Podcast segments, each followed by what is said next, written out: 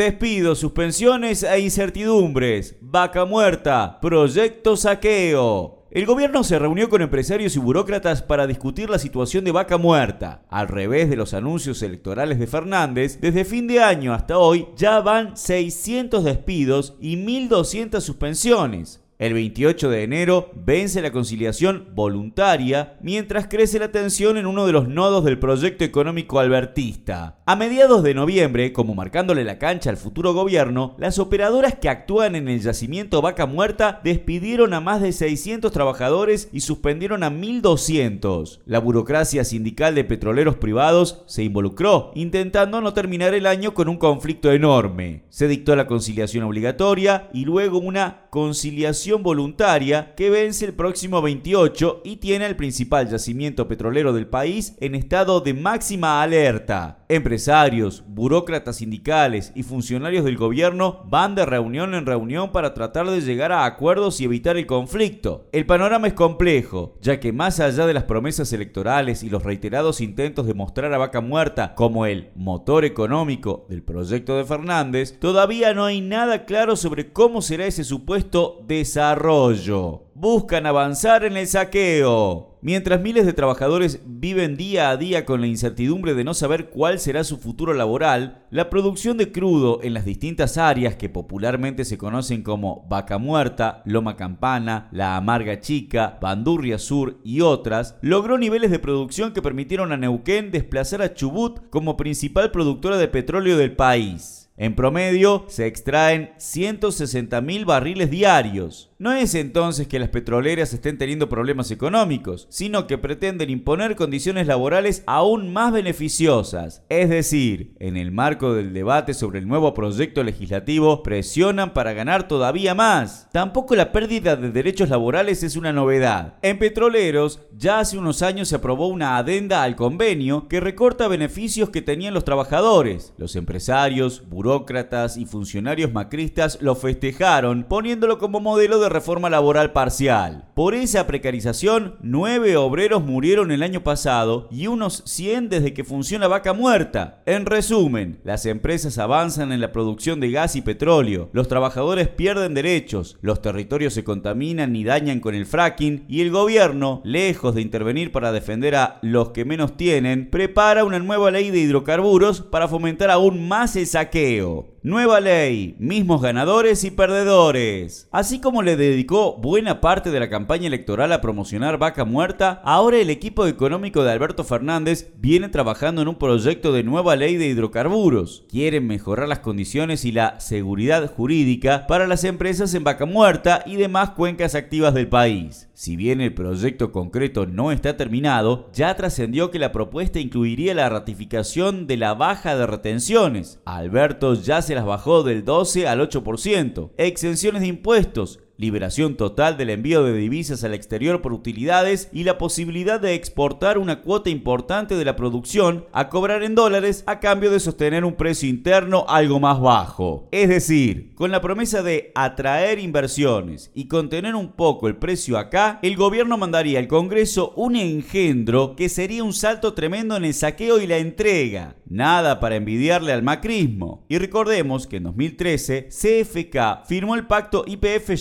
Que le entregó el principal yacimiento de petróleo no convencional y con múltiples beneficios a esa multinacional yankee. El Ejecutivo trabaja contra reloj para contener en su propuesta a los múltiples jugadores que existen en el negocio. Sobre todo, apuesta a garantizar las mejores condiciones para las empresas y sostener la paz social, o sea, evitando que los trabajadores defiendan sus derechos. Ah, y si entra algún dólar, será para pagar la deuda externa. Despojo, contaminación, precarización. Aparte del aspecto económico, Vaca Muerta representa un salto en la contaminación y la degradación de zonas enteras de territorio, profundiza la dependencia de los combustibles fósiles, lo que está cuestionado en todo el mundo, extranjeriza nuestra economía y sigue concentrando en pocas manos uno de los principales recursos del país, lo que va en contra de diversificar la matriz energética y productiva. Si quienes justifican a Alberto Fernández por el desastre económico de Macri revisaran los últimos 20 años de política energética en el país,